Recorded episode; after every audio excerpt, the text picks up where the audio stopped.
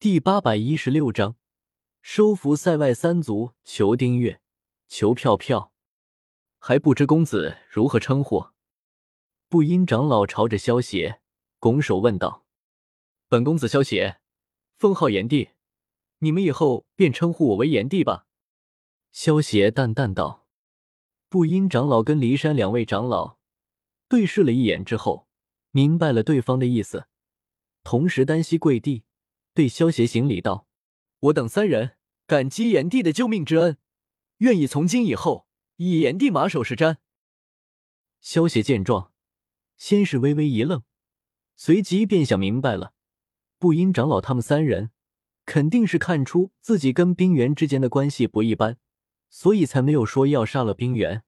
不过不阴长老他们三人自然也不想再被冰原用冰魄控制。所以直接投靠了萧协，毕竟当萧协的手下，比起被冰魄控制，变成一个傀儡，可是要好太多了。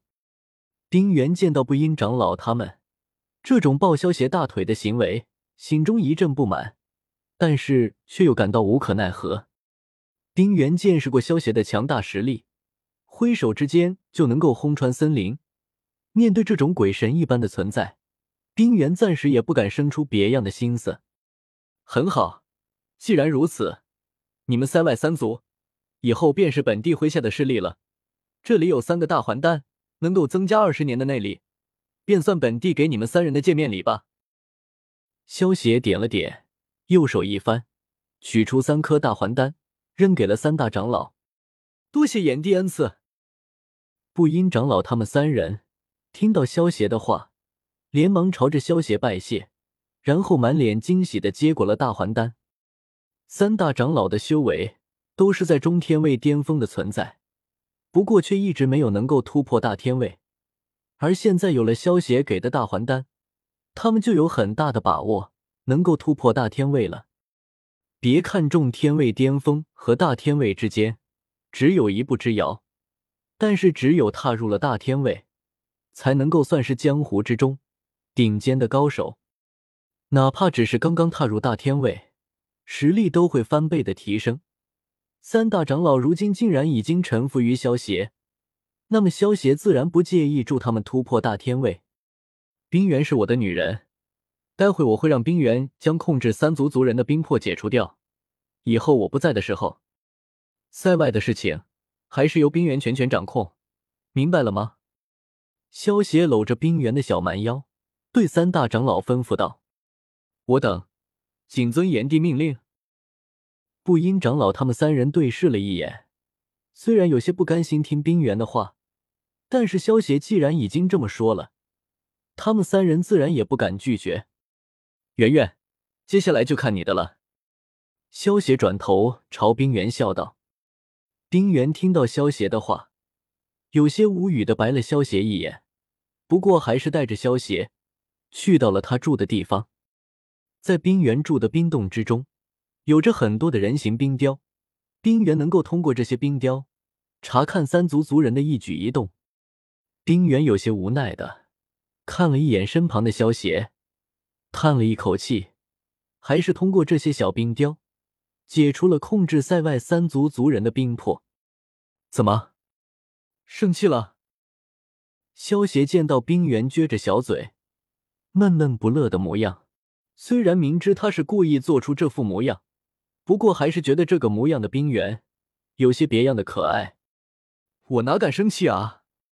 你可是高高在上的炎帝，我只是一个弱女子罢了。如今呼寒族、烈日族还有凌风族，对你是感恩戴德，不过对我，恐怕就是恨不得杀之而后快了。冰原嘴上说不敢。不过说出来的话，却包含着浓浓的怨气。不过想想也对，他好不容易才控制住三族的大长老，结果萧协不经过他的同意，就直接解除了三大长老脑中的冰魄。冰原不生气才怪呢！傻丫头，我不是跟你说了吗？眼界要放宽一点。这冰魄在塞外之中，或许还能够控制住别人，但是到了中原。能够破解冰魄的人，可不在少数。等日后你当上盟主夫人的时候，总不能还想用冰魄来控制人心吧？萧协拦腰抱起冰原，坐到一旁的冰床之上，挑起冰原的下巴，看着他的美眸，轻笑道：“你说的倒是轻巧，人家如今可还不是盟主夫人呢。如今三大长老有了你给的大还丹，恐怕不久就会突破大天位。到时候你一旦回到了中原，他们会不会听我的话，还两说呢？”丁原看着萧协的眼睛，撅着小嘴。有些幽怨的说道：“放心，你是我的女人，这最好的东西，我自然给你留着。这颗甲子丹能够增加你六十年的内力，只要你服用下去，必然能够突破大天位，而且实力也会远超三大长老。到时候，就算我不在塞外，你照样能够凭借自己的实力驱使他们。”萧协笑着拍了拍冰原的翘臀，取出一颗甲子丹，放到了冰原的小手中。这一年多的时间里，萧协利用收集到的千年药灵的药材，也炼制出了一些假子丹。数目虽然不多，但是也有十多颗，暂时还是够用的。人家就知道你对我最好了。丁原看着手中的假子弹，美眸之中闪过一丝喜意，在萧协的嘴唇上用力的亲了一口。圆圆，为夫现在觉得。我们是时候做些夫妻之间应该做的事情了。萧协将冰原抱到冰床之上，凑到冰原的耳边，轻声道：“你真坏。”冰原脸上微微一变，不过随即便恢复了正常，勾着萧协的脖子，媚笑道：“对于冰原这一种有野心的女人来说，为了达到目的，就算是献上自己的身体。”也是早有准备的事情了。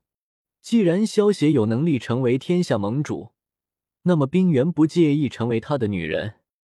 萧协自然也明白冰原的心思，不过萧协并不在乎。冰原虽然有野心，但是只要萧协能够压制住他，就不怕他会反噬。冰原所谓的野心，对于萧协来说，不过是一个小女人的小野心罢了，只是小女人的玩闹罢了。只要萧协想的话，别说天下盟主，就算是当皇帝，也不是什么困难的事情。竟敢说我坏，那我就坏给你看看。别要哪里，呵呵呵，痒死了。嗯哼，轻一点啊。虽然是在冰洞之中，但是在萧协的大力冲击下，冰洞中却充满了撩人的春色。还有那一阵阵让人面红耳赤的靡靡之音。